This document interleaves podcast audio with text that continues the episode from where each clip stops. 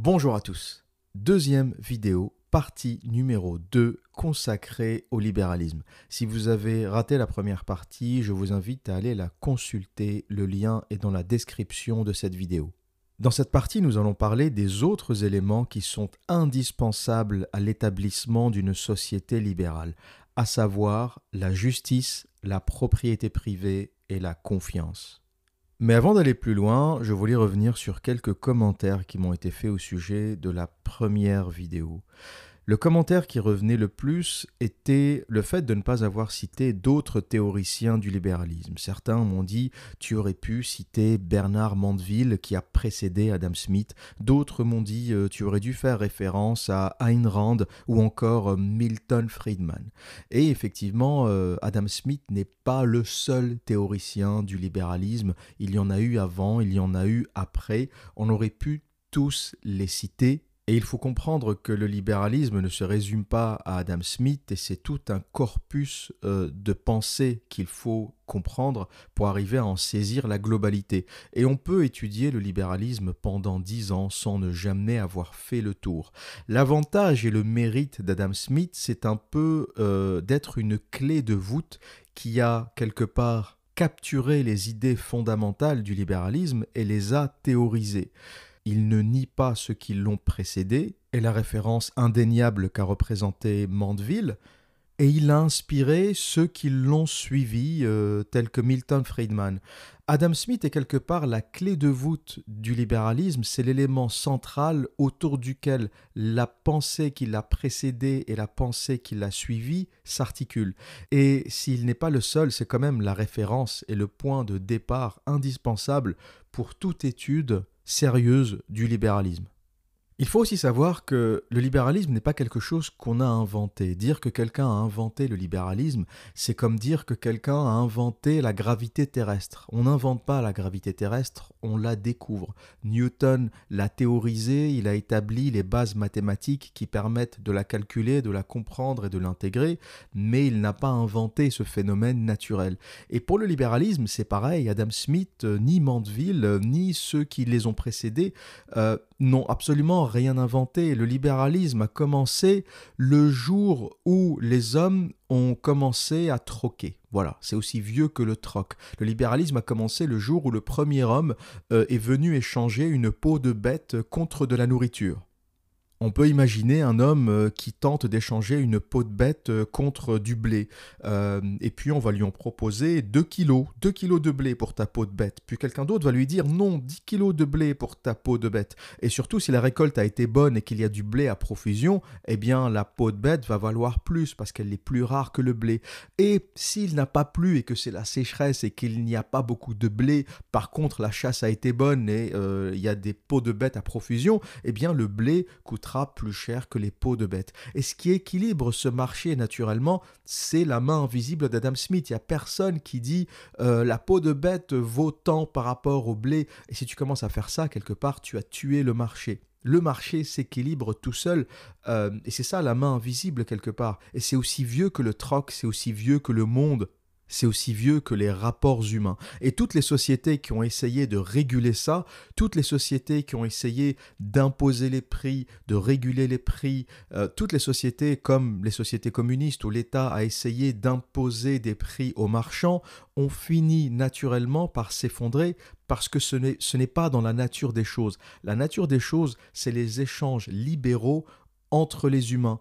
Et même les plus communistes ou les plus socialistes d'entre vous euh, qui se revendiquent euh, communistes ou socialistes et qui me disent le libéralisme c'est pas bien, eh ben, le jour où vous allez vendre votre voiture sur le bon coin, parce que tout humain est amené un jour à vendre quelque chose, et même les communistes vont utiliser, même les communistes français ou d'ailleurs vont utiliser un site internet pour vendre leur bricole.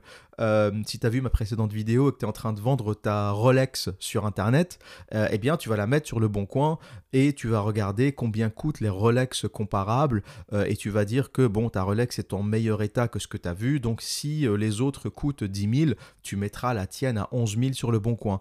Et tu verras comment le marché réagit. Si tu as beaucoup d'acheteurs, tu seras tenté d'augmenter le prix de ta Rolex. Si tu n'as pas assez d'acheteurs, tu vas baisser le prix de ta Rolex. Et finalement, Qu'est-ce qui définit le prix de cette Rolex? C'est la main invisible, c'est le marché. Euh, le prix de ta Rolex, c'est pas toi qui le définit, c'est combien les autres sont prêts à mettre pour ta Rolex ou pour ta voiture ou pour ce que, ce que tu essayes de vendre euh, sur Internet. Donc nous sommes tous des libéraux dans notre comportement au quotidien.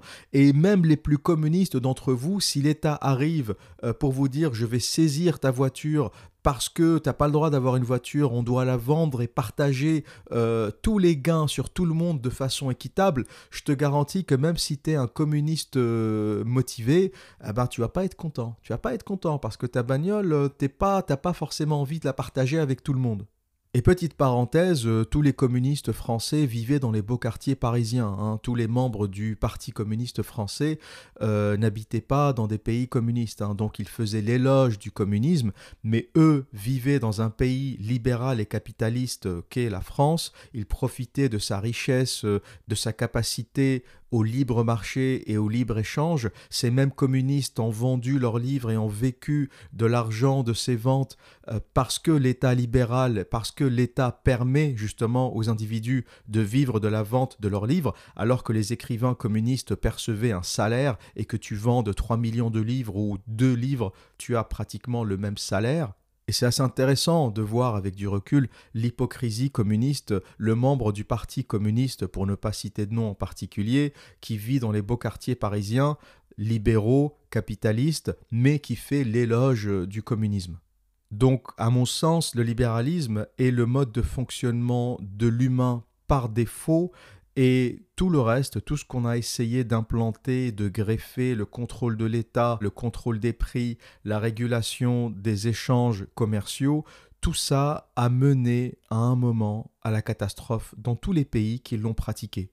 Une autre remarque qui est revenue, c'est que le libéralisme est injuste. Certains m'ont dit le libéralisme est injuste, donc tu dis que les plus forts doivent survivre et que les faibles, les pauvres doivent crever. Finalement, c'est un peu du darwinisme. Ah ben oui, c'est du darwinisme. Bah oui, c'est du darwinisme. Et si on est là aujourd'hui, si on arrive, on est à peu près une version euh, aboutie si l'humain ressemble à ce qu'il ressemble aujourd'hui, c'est aussi grâce à l'évolution. Il faut savoir que dans l'évolution, euh, il y a eu des essais, il y a eu des échecs, des humains à deux têtes, il y en a eu, des malformations, il y en a eu, euh, des humains avec 15 doigts euh, ou 5 doigts ou 3 doigts, il y en a eu, sauf qu'ils n'ont pas survécu parce que la nature a purgé petit à petit, a purgé au fur et à mesure des siècles, des millénaires, tout ce qui ne fonctionnait pas.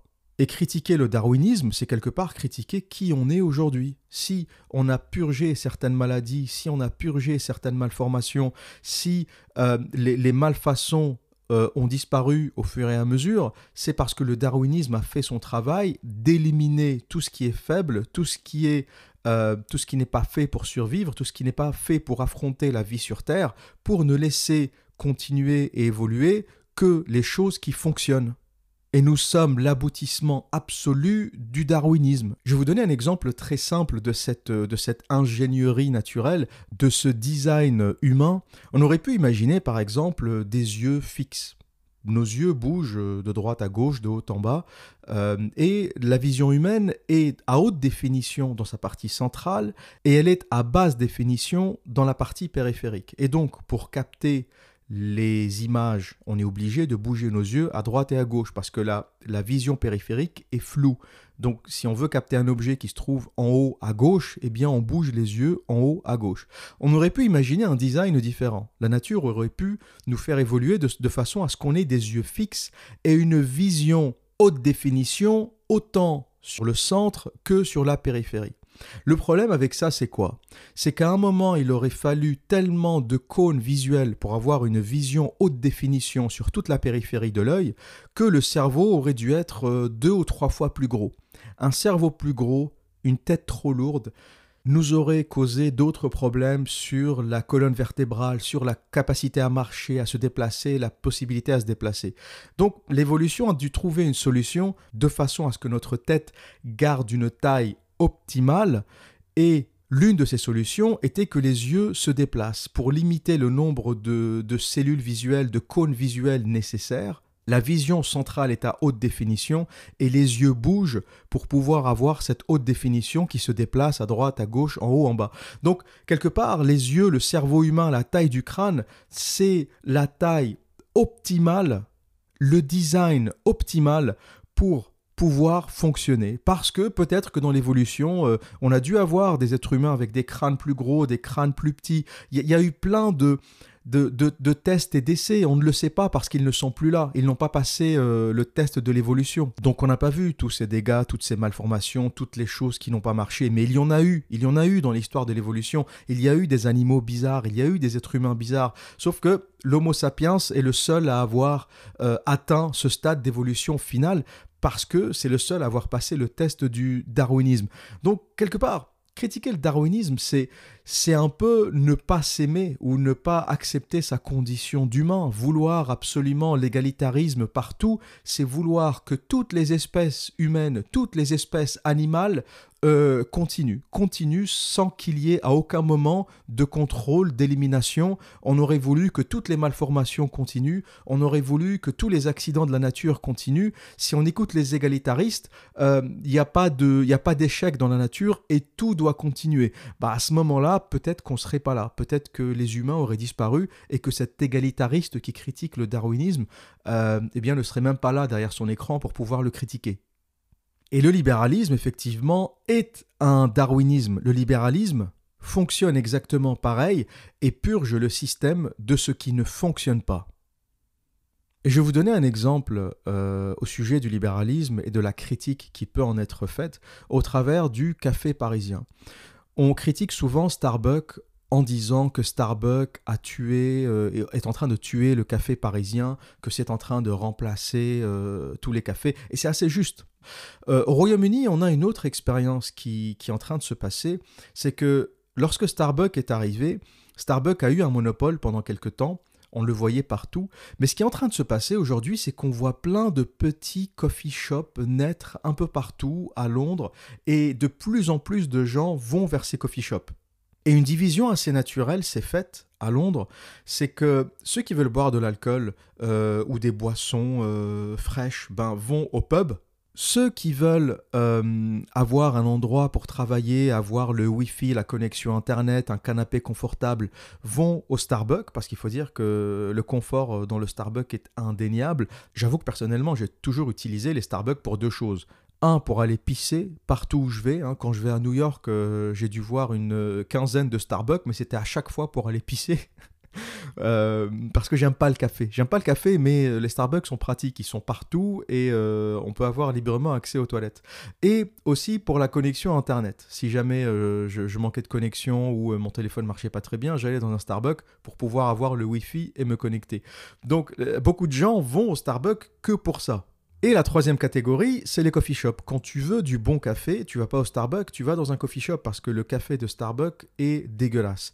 Et ça c'est quelque part équilibré et personne à Londres ne se plaint des Starbucks parce que euh, en Angleterre, on croit au libre marché, on croit au libéralisme, et on ne pleurniche pas, on essaye de trouver des solutions, on essaye de s'améliorer. Et donc, pour tuer le Starbucks, on n'essaye pas de légiférer en disant euh, ouin ouin, Starbucks c'est pas bien, faut mettre des lois. On essaye de se dire comment je vais niquer le Starbucks. Et donc, tu plein de petits coffee shops qui sont en train de naître partout. Et moi, pratiquement tous les matins, on va dire, hein, je, prends mon café dans un coffee shop parce que c'est bon, parce que j'ai l'impression de contribuer à la vraie économie, parce qu'en général, euh, les gens sont très sympathiques dans les coffee shops. C'est souvent des jeunes qui viennent de commencer leur petit business, des gens qui sont courageux, qui en veulent. Donc il y a une énergie, il y a quelque chose d'intéressant qui se passe. Et on n'a pas le sujet français de dire les cafés sont en train de disparaître. Et moi, le café parisien, euh, je dois être honnête, ça ne me ferait pas ou ça ne me choquerait pas de le voir disparaître pour la simple raison que le café parisien est devenu désagréable. Parce que les mecs sont dans des zones touristiques où les clients finalement sont des étrangers qui ne reviennent jamais, la notion de service est en train de mourir. Les cafés, les restos dans les zones touristiques à Paris sont en train de devenir insupportables. Et je vais vous raconter une anecdote qui vous expliquera un peu d'où vient ma détestation du café parisien. C'était il y a 3-4 ans, alors que je vivais déjà à Londres. Je m'étais rendu à Paris pour le travail et je me suis arrêté euh, dans un café sur mon chemin. Donc je rentre, euh, il y avait le garçon de, café qui était là. Je le regarde et je lui dis j'aimerais avoir la table sur la vitrine, celle qui donne sur la rue. Et il me répond euh, Ah, désolé, ça, ce n'est que pour, euh, que pour manger. Je peux vous installer euh, ici. Il me dit Si vous mangez, je pourrais vous poser là, mais si vous prenez un café, vous pouvez que vous mettre là. C'était une table qui était loin de, la, loin de la façade, un peu plus sombre, mais bon, je me suis dit Bon, c'est la règle, c'est la règle, quoi. Je vais, pas, vais pas chipoter. Donc je me pose, je prends un café, et quelques minutes plus tard, je vois deux gonzesses rentrer dans le même café. Euh, elle parle avec le serveur, ils se font la bise, ils devaient se connaître, ça rigole un peu, et il les pose ou il les installe devant la façade, sur la vitrine. Moi, je continue à prendre mon café euh, tranquille, puis je vois que les gonzesses commandent aussi euh, un café, un orangina, c'était des boissons, quoi. Je me dis à un moment, elles vont bouffer. Mais le temps passe et elles ne commandent jamais rien. Et là, je commence à comprendre que le serveur décide d'installer qui il veut, où il veut, en fonction des affinités, des gens qu'il connaît. Et je commence à, sentir une colère monter en moi. Je suis quelqu'un en général de très zen, je suis pas du tout quelqu'un de violent, je suis le dernier à, déclencher une bagarre, c'est pas du tout dans, dans mes habitudes. Mais je fais partie de ces personnes très très calmes qui peuvent faire part aussi d'une extrême violence lorsqu'on les énerve. Hein. Il y a deux types de gens. Il y a des gens qui relâchent la pression régulièrement. Hein. C'est les gens qui poussent des coups de gueule toutes les cinq minutes. Mais ceux-là ne sont pas dangereux parce qu'en fait, ils, euh, comme une cocotte minute, ils relâchent un peu la pression de temps en temps. Et tu as les gens qui, qui, ne relâchent jamais la pression, qui sont toujours euh, sous contrôle, mais quand ça explose, en général, c'est un carnage. Et je pense que je pense que je fais partie de ces gens-là. Alors c'est une nature, hein, on choisit pas, on est, on est, on est, on est comme on est. Euh, on peut pas se dire tiens, je vais devenir telle ou telle personne. C'est des natures, faut simplement les connaître euh, et savoir les gérer. Et je suis dans cette catégorie des gens très très calmes qui, dans des moments euh, où la colère se déclenche, ça, ça, peut donner quelque chose de très violent et je me connais. C'est pour ça que j'essaye aussi de me, de me contrôler dans ces situations. Mais il m'avait tellement agacé parce que c'est l'injustice que je ne, je ne, supporte pas. Je ne, je ne, comprenais pas pourquoi il réservait euh, des places particulières pour ses copines euh, et qu'il mettait tous les clients qu'il ne connaissait pas comme ça sur le côté. Et, et j'avais vraiment envie de me lever et de le tabasser. J'étais super en colère. J'avais déjà vu la scène dans ma tête. Je me voyais déjà me lever, lui, lui le massacrer, lui foutre des coups de poing dans la gueule, le finir au sol. Euh, à un moment, je me suis dit, il faut que tu te contrôles parce que tu vas faire le 20h ce soir. L'ouverture du 20h ce soir, ça va être toi. Donc je me calme un peu, je me lève, je vais le voir, je le regarde dans les yeux et je lui dis, c'est quoi ton problème? Puis là, il est un peu surpris, il sait pas, sait pas trop comment réagir. Je pense qu'il ne s'attendait pas à ça. Euh, et euh, il me répond simplement, euh, pardon. Il fait semblant de pas comprendre. Et je lui dis, j'ai commencé à le tutoyer, et je lui dis, je t'ai demandé cette place en arrivant. Et tu me dis que ce n'était que pour manger. Tu ne sers pas de boisson à cet endroit-là. Les deux gonzesses, sauf preuve du contraire, euh, un café, un orangina, c'est pas de la bouffe. Donc là, il comprend un peu que j'avais compris, il est un peu mal à l'aise, il sait, il sait pas trop quoi répondre, il, il sait qu'il a fait une connerie, il sait que je l'ai remarqué, D'habitude, je pense que personne n'ose faire ça. Personne n'ose aller dire aux gens que ce qu'ils ont fait est mal. Et en général, je pense qu'il s'en sort avec ce genre de choses. Je pense que c'est le genre de serveur qui se débrouille, qui place les gens qu'il connaît comme il veut. Euh, les autres, ils arrivent, il les met devant les chiottes, euh, il les met n'importe où. Euh, mais, mais, mais voilà, et je pense que personne ne s'est levé en lui disant Mais c'est quoi, c'est quoi ton délire? Pourquoi tu fais ça? Donc du coup, il est, complètement figé, il ne savait pas quoi répondre. Je pense qu'il n'a jamais été préparé à répondre à un client qui se lève et qui le met face à, face à sa connerie. Et avant de le laisser répondre, je lui ai dit, de toute façon, j'ai pas le temps, je dois partir. Ça faisait déjà un moment que j'étais là. Et je lui ai dit, en espérant que ça lui serve ou ça serve à d'autres pour plus tard, je lui ai dit, fais très attention avec ce genre de choses parce que ça peut très mal se finir.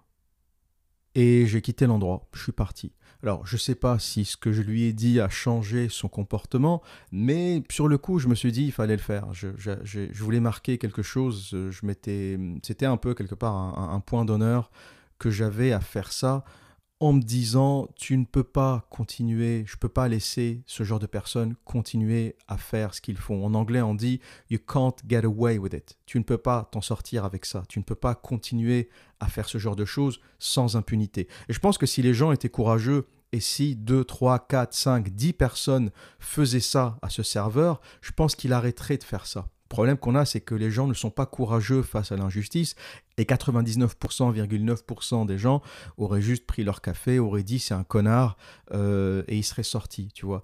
Par contre, si tu as le petit courage pour aller lui dire si tu continues à faire ça un jour, il y a un mec énervé qui va défoncer la gueule, ben ça fait partie de l'éducation. Voilà, c'est la tarte du daron. À un moment, tu ne peux pas traverser la vie en faisant, euh, en générant des injustices sans ne jamais être puni. À un moment, il faut que tu assumes ta connerie. Et, ce genre de choses, ça arrive souvent dans le café parisien, ça arrive souvent dans les restos parisiens. Alors, pas dans les petits restos tranquilles euh, au coin d'une rue où tu as les locaux qui, qui vont. C'est surtout les, les, les, coins dans les, ou les restos ou les cafés dans les coins très touristiques où tu as du passage, tu as du touriste. Donc, tu peux traiter les gens comme de la merde. Tu sais que c'est des touristes, tu sais qu'ils ne reviendront jamais.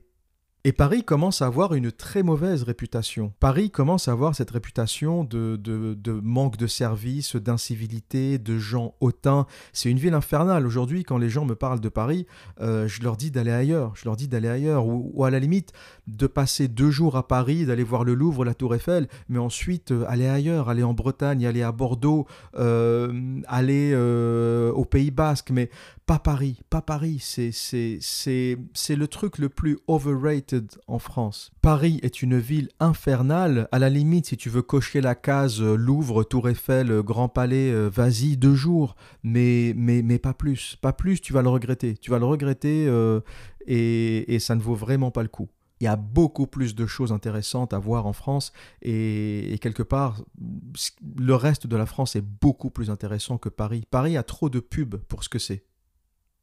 Et donc, face à la disparition du café parisien, euh, moi, quelque part, euh, j'en ai absolument rien à foutre. Et à Paris aussi, il y a des coffee shops qui sont en train de naître, et on va voir cette concurrence entre le café parisien désagréable, Starbucks, qui est quelque part une usine, et le coffee shop qui va prendre des parts de marché parce que plus agréable, parce qu'un meilleur café, et que le meilleur gagne, j'ai envie de dire. Que le meilleur gagne, je ne vais pas défendre le café parisien euh, pour le défendre, pour l'histoire, pour la gloire. Euh, non, l'histoire est faite de changements.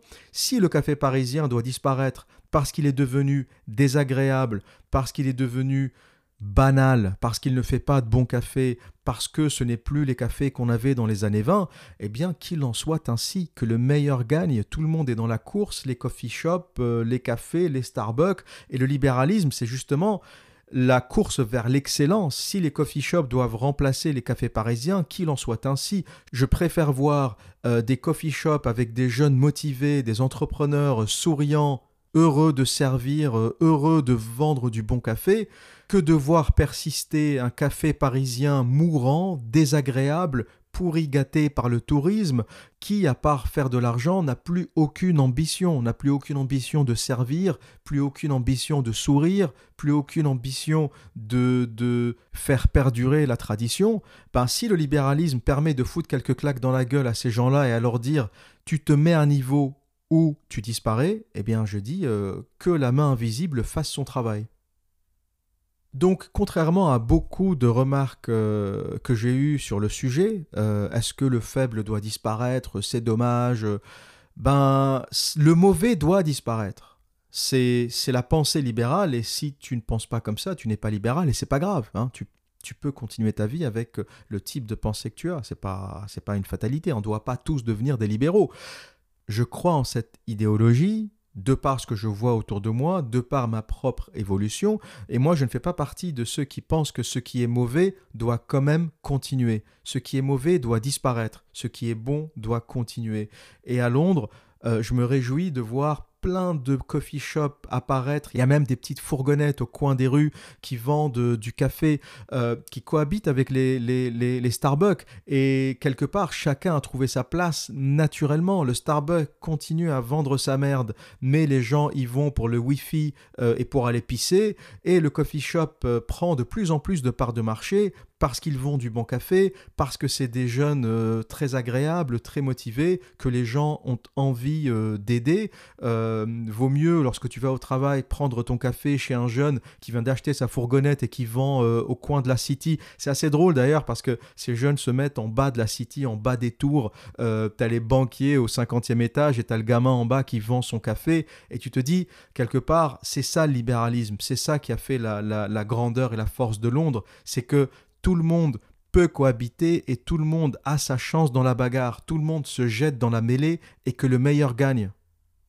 Et ça, ça peut faire peur aux fragiles, ça peut faire peur aux gens qui n'ont pas d'ambition, ça peut faire peur aux gens qui vivent euh, du RSA, de la CAF, du machin, des APL, qui attendent comme ça tous les mois que l'État vienne leur donner euh, à bouffer. Mais ces gens-là ne se disent pas, mais qui paye mes APL qui paye mon RSA C'est pas l'État. L'État ne fabrique pas de l'argent magique, même si en ce moment ils sont dans leur délire de planche à billets. Faut se dire que ton RSA, chaque centime que tu touches, tes APL, ta CAF, chaque centime que tu touches, c'est l'impôt d'un autre. Il y a un mec qui se casse le cul tous les jours, qui est peut-être au bord du suicide, qui paye un, un montant d'impôt phénoménal pour que toi tu puisses toucher ton RSA.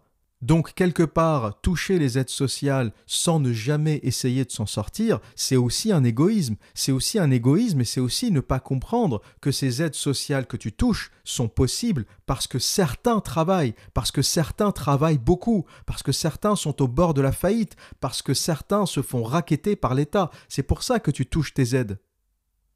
Donc lorsque tu dis les aides c'est bien, il faut être social, il faut partager avec tout le monde, d'accord, pourquoi pas, les faibles, les fragiles, on va pas les laisser crever dans, la rue, et s'il y a un minimum d'aide sociale pour ne pas que on voit traîner des gens dans la rue, pourquoi pas Mais l'aide sociale est temporaire et elle n'est là que pour que tu puisses t'en sortir. Elle n'est pas là pour que tu en fasses un business, pour que tu la touches euh, en, allant vivre en Roumanie. Euh, c'est devenu une mode aujourd'hui. Euh, je ne sais plus combien de Français touchent les aides sociales en France en vivant à l'étranger, même en cumulant salaire à l'étranger et aide sociale en France. Le nombre de fraudes est phénoménal. La France, avec son système, est devenue une vache à lait. Et, ce niveau d'hypocrisie est incroyable, est incroyable. Et au Royaume-Uni, la raison pour laquelle on n'aime pas les aides sociales, les Britanniques, c'est aussi une question de peuple. Hein. Les Français ne sont pas des Britanniques, mais les Britanniques n'aiment pas les aides sociales pour la simple raison que chaque Britannique sait que les aides sociales sont payées par un travailleur. Et plus tu restes dans l'aide sociale longtemps, plus le fardeau que tu représentes pour la société est grand. Et tant que le pourcentage de parasites est petit, tant qu'il y a beaucoup de travailleurs pour quelques parasites, la société peut fonctionner. Mais lorsqu'à un moment, tu as plus de parasites que de travailleurs, là, il y a un problème. Là, la société est au bord de l'explosion. Lorsque tu as 10 millions de travailleurs et 7 millions de personnes qui vivent des aides sociales, là, tu as une société au bord de l'explosion parce que c'est une société injuste. C'est le racket d'un minimum de gens qui travaillent par un maximum de parasites. Donc si c'est la société que vous voulez, tant mieux pour vous. C'est peut-être aussi la raison pour laquelle j'ai quitté la France. Mais ce n'est pas la société dont je rêve. Je ne crois pas au capitalisme absolu et aux gens qui crèvent dans la rue comme on peut le voir aux États-Unis, mais je ne crois pas non plus à une société où les parasites sont plus nombreux que les travailleurs.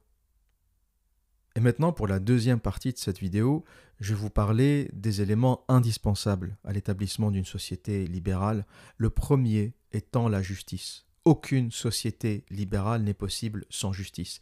La raison pour laquelle les gens investissent au Royaume-Uni, aux États-Unis, en France, c'est que l'État fait son travail de justice dans le sens ou si tu es lésé dans une entreprise commerciale, la justice te défendra quoi qu'il arrive et te défendra quelle que soit ta nationalité, quelle que soit ton origine, quelle que soit ta croyance, l'État sera là pour te défendre. Et l'opposé ou le contraire est juste, les sociétés où il n'y a pas de justice ne sont pas libérales et le commerce s'effondre. Pourquoi le commerce ne fonctionne pas en Afrique? Pourquoi il ne fonctionne pas en Amérique du Sud? Pourquoi il ne fonctionne pas aussi bien qu'il devrait en Russie et en Chine Parce que l'État ne fait pas son travail de justice. Et je vais vous raconter une anecdote d'un ami à moi, c'était en 2009, juste après la crise.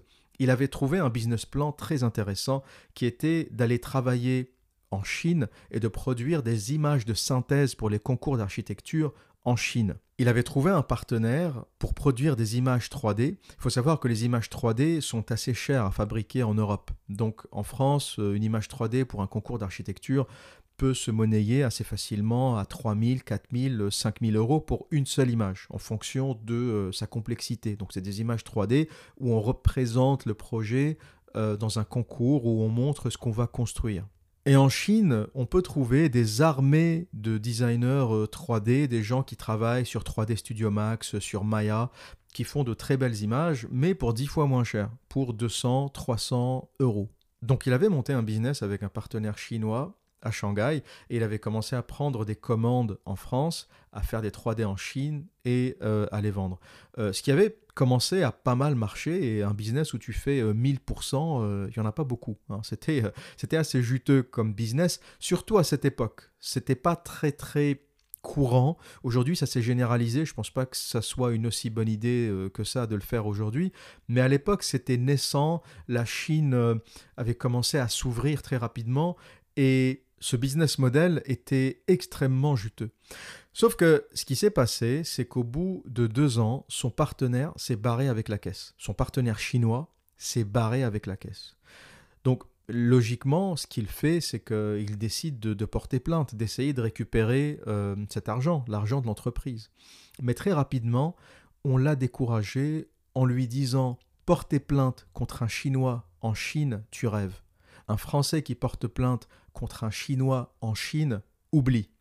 Oublie, surtout si t'es pas, euh, euh, à la limite, si tu bosses pour une grande entreprise française, si tu bosses pour Areva, pour Vinci, pour, euh, pour EDF en Chine, bon, tu as, toute, toute l'armée de, de, ces grosses boîtes derrière toi. Mais quand tu es un individuel, quand tu es une petite entreprise, un Français isolé comme ça qui va bosser en Chine, et qui se fait avoir par un Chinois, tu peux toujours courir pour récupérer ton argent. Et donc, c'est pour ça qu'il euh, n'y a pas autant d'investissements en Chine qu'il devrait y en avoir, parce que la justice ne fait pas son travail. Si tu te fais baiser par un Chinois, tu peux toujours courir. La, la seule option qui te reste, c'est de prendre tes valises et de rentrer. Chose qui est inconcevable au Royaume-Uni. Au Royaume-Uni, même si un Chinois se fait avoir par un Britannique, ils seront jugés pareil la justice britannique sera impartiale, et c'est pour ça que lorsque tu achètes en Angleterre, lorsque tu fais affaire en Angleterre, tu peux le faire les yeux fermés. Alors, les arnaques existent. Là, je ne parle pas de, de, l'idiot qui se fait avoir. Là, je parle de la personne qui fait du commerce en bonne et due forme et euh, qui se fait léser pour une raison ou pour une autre. Et le cadre juridique, pourquoi on a tous ces Qataris, ces Russes, pourquoi tout le monde vient acheter en Angleterre, pourquoi tout le monde achète en Angleterre euh, achètent de l'immobilier en Angleterre, ce qui fait exploser les prix, et les gens n'achètent pas euh, euh, ailleurs dans le monde. Alors qu'il y a plein d'autres villes aussi jolies, aussi intéressantes, aussi florissantes, etc. Mais tout le monde, tout le monde, Londres est devenu le terrain de jeu des, des millionnaires. Eh bien, ce qui se cache derrière cet investissement frénétique, c'est la confiance et c'est la justice quelle que soit ton origine, quelle que soit ta provenance, tu seras jugé pareil si tu es en justice contre un Britannique, contre un noble, si tu es en justice contre la reine d'Angleterre, tu seras jugé ou elle sera jugée pareil. Et ça, c'est l'élément fondamental au libéralisme. La justice, la confiance, c'est l'élément fondamental au commerce. Et la justice marche de pair avec le deuxième élément, qui est la propriété. Tu ne peux pas produire si personne ne te garantit la propriété. Pourquoi un agriculteur s'acharne à cultiver la terre, à la fertiliser, à la travailler, à attendre plusieurs mois que sa récolte pousse et continue à faire ça euh, jour après jour, année après année? Parce qu'il sait que personne ne lui volera sa terre. Il sait très bien que tout le travail qu'il fait pour enrichir sa terre pendant toutes ces années, personne ne lui volera. L'État lui garantit la propriété de sa terre. Et le gain de productivité qu'on a eu, l'abondance qu'on a eu. Faut pas oublier qu'on a beau critiquer le monde actuel, on n'a jamais eu autant d'abondance. Il faut réaliser que la famine dans le monde n'existe plus. C'est presque un miracle. alors que le souci de l'humain, euh, depuis que le monde est monde, c'était de se nourrir, c'était d'arriver à trouver de la nourriture avant la tombée de la nuit, pourquoi les anciens faisaient une prière avant de manger? Pourquoi dans la culture chrétienne, autour de la table, on fait une prière tous les soirs avant de manger? Eh bien, parce que c'était un miracle. Bouffer tous les soirs était un miracle. Aujourd'hui, on mange comme des morphales, chacun devant sa télé, devant son écran, les gens ne mangent plus ensemble. La nourriture est devenue carrément un acquis. Tu sais que tu vas manger ce soir, t'es pas, t'es pas traumatisé. Mais ça n'a pas été toujours le cas. Et euh, on fait la prière ou on faisait la prière avant de manger pour remercier euh, le Seigneur ou la nature ou peu importe à quoi on croit, parce que la bouffe c'était un miracle. Manger et boire tous les soirs, c'était un miracle. Aujourd'hui, on est arrivé dans une société où on pense que tout ça est acquis et manger n'est plus un miracle. On bouffe comme des morphales parce que, voilà, on est, on est dans le monde de l'abondance. Et ça n'a été possible que grâce au libéralisme qui a garanti aux agriculteurs, aux propriétaires terriens leur titre de propriété, l'un des rôles de l'État l'État limité bien sûr, mais l'un des rôles, c'est d'appliquer la justice et de garantir la propriété, et dès qu'un État garantit la propriété, les conditions du libéralisme sont là, les conditions de la prospérité sont là. Et dès que l'État ne fait plus son travail, dès qu'un voyou peut venir te sortir de ta terre, te sortir de ton appart en disant je suis un noble, je suis un tel, euh, je suis un militaire, je suis un général, sors de ta maison, par la force, quand tu commences à avoir ça, le libéralisme est mort. Parce que les gens ne s'investissent que lorsqu'ils savent que ce qu'ils vont gagner, eh bien, ils vont quelque part le conserver. Tu ne travailles pas si tu sais que à partir de n'importe quel moment, quelqu'un peut venir te voler ta terre, quelqu'un peut venir t'exproprier. Tu ne travailles que si tu sais que personne ne te volera tes moyens de production, personne ne te volera ta terre, personne ne te volera ta maison. Et dès que l'État ne joue plus son rôle, dès que l'État permet aux privilégiés de voler la richesse, permet aux nantis de voler des terres, de voler de l'immobilier, de voler des moyens de production, eh bien c'est fini, la, la société s'effondre.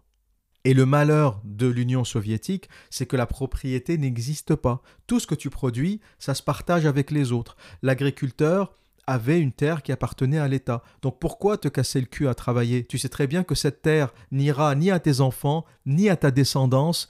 Euh, tu sais très bien que ce n'est pas à toi. Et donc l'agriculteur russe, il se dit, mais bon, pourquoi je vais me casser le cul à travailler Je suis un salarié, pourquoi j'ai m'emmerder à bosser plus que les autres?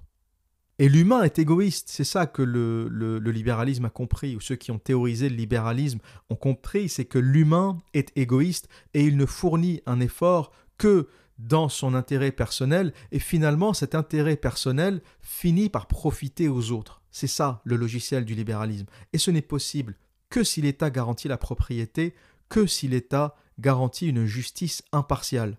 Et le dénominateur commun entre tous les pays du tiers-monde, tous les pays qui n'arrivent pas à développer leur économie, c'est la justice. La justice ne marche pas. Si euh, en justice contre un Chinois, euh, contre un général au Nigeria, euh, contre euh, un militaire ou un politicien au Congo, tu peux toujours courir pour gagner. C'est des pays où il n'y a pas de justice. C'est des pays où il y a de la corruption. C'est des pays où il y a des passe-droits. Et donc, dans ces conditions, personne ne veut aller investir personne n'a confiance parce que tu peux travailler 10 ans au Nigeria, par exemple, et quelqu'un va venir te voler ta terre parce que c'est le fils d'un tel, parce que c'est le militaire euh, ou le général de telle tribu ou de telle ethnie, et dans ces conditions, aucun commerce n'est possible. L'une des solutions à la misère en Afrique, c'est une justice impartiale. Dès que tu réformes un pays, la première chose que tu dois réformer, c'est la justice. Et dès que le citoyen sait que sa justice fonctionne, dès qu'il sait qu'il peut acheter les yeux fermés, qu'aucun militaire, aucun politicien, aucun nanti, aucun mafieux ne viendra lui voler sa terre, les conditions de la richesse et les conditions de la productivité sont réunies. Et le dernier élément qui est indispensable au libéralisme, qui fonctionne aussi ou qui complète quelque part la justice et la propriété privée, c'est la confiance. C'est la confiance, l'idée de savoir que tu peux acheter les yeux fermés, que tu peux vendre les yeux fermés et que les choses vont se faire. Pourquoi Amazon a fonctionné? Pourquoi Amazon a explosé et a éclaté toute la concurrence? Eh bien, c'est que sur Amazon, tu peux acheter les yeux fermés personne, personne ne t'emmerdera. Euh, on te remboursera ton produit si tu n'es pas satisfait et tu n'auras rien à payer pour ça. Et je vais finir euh, ce podcast avec euh, une anecdote qui, m'est arrivée assez récemment. Je suis allé acheter un nouveau micro. Et je me suis dit, cette fois, je vais pas le commander sur Amazon. Il y a pas loin de chez moi une boutique qui vend plein d'accessoires pour faire de la musique, des enceintes, des micros, des câbles. Et je me dis, ben, depuis le temps que je passe devant, euh, ben, je vais peut-être acheter mon micro chez eux. Ça va me changer d'Amazon et puis euh, voilà, ça, fait, ça contribue au commerce local. Essayons de temps en temps de consommer à l'ancienne. Donc j'arrive, je prends un micro qui m'a l'air euh, qui m'a l'air pas mal. J'avais vu quelques revues sur internet, machin. Je le prends, j'arrive chez moi, je l'essaye et je n'aime pas le son. Je n'aime pas le son, le truc est dégueulasse. C'était pire que celui que, que j'avais avant. Donc en, moins de deux heures, je le remets dans son emballage, nickel. Euh, il n'y avait pas d'emballage à déchirer, à ouvrir, il était dans une boîte, donc je le rends dans sa boîte euh, originelle. Et je lui dis, j'ai pas aimé, euh, est-ce que vous avez tel micro? J'avais regardé sur internet une autre référence, etc. je lui dis, est-ce que vous avez celui-ci? Il me dit, non, je ne l'ai pas. Ah, c'est un peu con. Euh, du coup, celui-là, j'en veux pas parce que parce que parce qu'il est terrible, il n'est pas bon. Euh, et du coup, ben, si vous n'avez rien d'autre, euh, ben, je vais vous demander de me rembourser. Et à la base, hein, dans tous les magasins, tu peux échanger les choses du moment que tu les rends, c'est dans la loi, du moment que tu les rends sous 7 jours. Et là, il me dit Ah, je suis désolé, mais on ne fait pas de remboursement en cash, on ne fait que des bons d'achat. Je réponds, mais oui, mais un bon d'achat, je suis... vous n'avez pas ce que je veux, je vais pas prendre le bon d'achat et attendre euh, trois mois le temps que tu le micro que je veux. C'est... Je suis un peu embêté là. Et il me répond, ah oui, mais à ce moment-là, si vous voulez qu'on vous le rembourse, il faut l'envoyer à la maison mère et ne pas l'échanger à la boutique. Donc il faut le, le envoyer un paquet euh, à la maison mère. je sentais qu'il essayait de m'embrouiller sur le sujet je me suis dit, euh, bon, ça vaut pas le coup, je vais pas passer trois heures à m'engueuler pour un micro. Euh, je lui ai demandé de m'expliquer sa, démarche de la maison mère, là, machin, de le remettre dans un paquet et de l'envoyer. Euh, et, puis, et puis, ça s'est arrêté là. Et avant de partir, je lui ai dit, quand je vois la façon dont vous traitez vos clients, je comprends pourquoi Amazon a eu autant de succès. Et c'est vrai que cette histoire, ça m'a fait beaucoup réfléchir parce que à force d'utiliser Amazon, on a oublié ce qu'était le commerce avant. On a oublié à quel point c'était pénible. Je me suis fait la réflexion, mais je me dis, mais c'est vrai qu'avant c'était ça. C'était ça le commerce. Tu vas au magasin, tu l'échanges, puis là pas ce que tu veux, euh, puis tu reviens, puis t'en as qui sont euh, euh, plutôt arrangeants, donc ils vont tout de suite te régler l'affaire. T'en as qui sont chiants parce qu'ils veulent gagner de la thune, parce qu'ils veulent pas rendre, euh, ils veulent pas te rendre euh, ton argent. Et je me suis dit, mais c'est pas que ce marchand-là soit, soit particulièrement euh, maladroit ou, ou mal intentionné. Je me suis dit, mais avant Amazon, c'était ça. Et j'ai un peu eu comme une révélation. Je me suis dit, mais, mais c'est pour ça qu'Amazon les a tous éclatés. Quand tu vois des gens comme ça, et quand tu vois la facilité d'Amazon à te livrer, à te rembourser, quand tu vois le service, je n'ai jamais eu d'emmerde avec Amazon. J'ai même des colis qui ne sont pas arrivés. Quand j'appelle Amazon, on me dit toujours, c'est pas votre problème, c'est pas arrivé, c'est notre problème. Et ils me renvoient un autre colis sans savoir si j'essaye de les arnaquer, si j'essaye de les voler, si je suis mal intentionné. Ils s'en foutent, c'est le service. Le client est roi, il te le renvoie. Et tu te dis, t'as beau être euh, contre Amazon, t'as beau être contre les GAFA, t'as beau te dire, euh, oui, ils sont en train de tuer les petits commerces. Quand tu repenses à ce qu'était la vie avant Amazon, tu comprends pourquoi Amazon les a tous éclatés et tu comprends pourquoi Amazon a eu un, succès mondial aussi euh, phénoménal.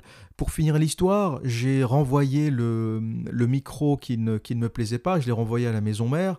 Ils m'ont remboursé euh, en déduisant 15%, euh, je crois, parce que je ne sais pas pourquoi. Ils m'ont pas remboursé la somme totale et ils ont mis, je sais pas, packaging, reconditioning, en gros, ils ont justifié le fait qu'il faudrait le remettre dans un emballage, ce qui était complètement faux. Hein. Il était dans son emballage parfait d'origine. Donc je me dis, ils m'ont emmerdé, ils m'ont tapé 15%, mais c'est pas la fin du monde. Mais c'est la démarche qui est agaçante. C'est pas le fait d'avoir perdu de la thune, c'est la, la démarche qui est énervante, c'est l'injustice, c'est l'idée de ne pas avoir été traité correctement. Et moi qui ai vécu euh, pendant des années avec euh, Amazon, qui est complètement oublié par manque de temps, j'avais pas le temps de sortir me balader, faire les boutiques, machin, donc euh, je rentrais le soir après le taf, je me mets sur Amazon euh, et je commande ce que j'ai besoin de commander. Et euh, deux, trois jours plus tard, c'est posé euh, devant ma porte. Même quand je suis pas là, je leur donne la consigne de le poser au pied de la porte.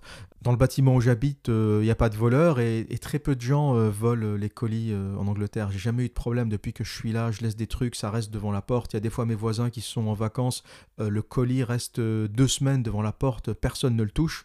voilà, il y a une culture comme ça, on touche pas les paquets des autres. donc j'avais aucun problème, même en commandant quelque chose de très cher il était posé au pied de ma porte et j'étais sûr le soir en rentrant de le trouver. Et donc, ce qu'a établi Amazon, c'est la confiance. C'est la confiance. Et si les commerçants qui pleurnichent parce qu'ils perdent du commerce, parce qu'Amazon est, en, est en train de prendre de l'ampleur, eh bien, j'ai envie de dire, les gars, mettez-vous à niveau.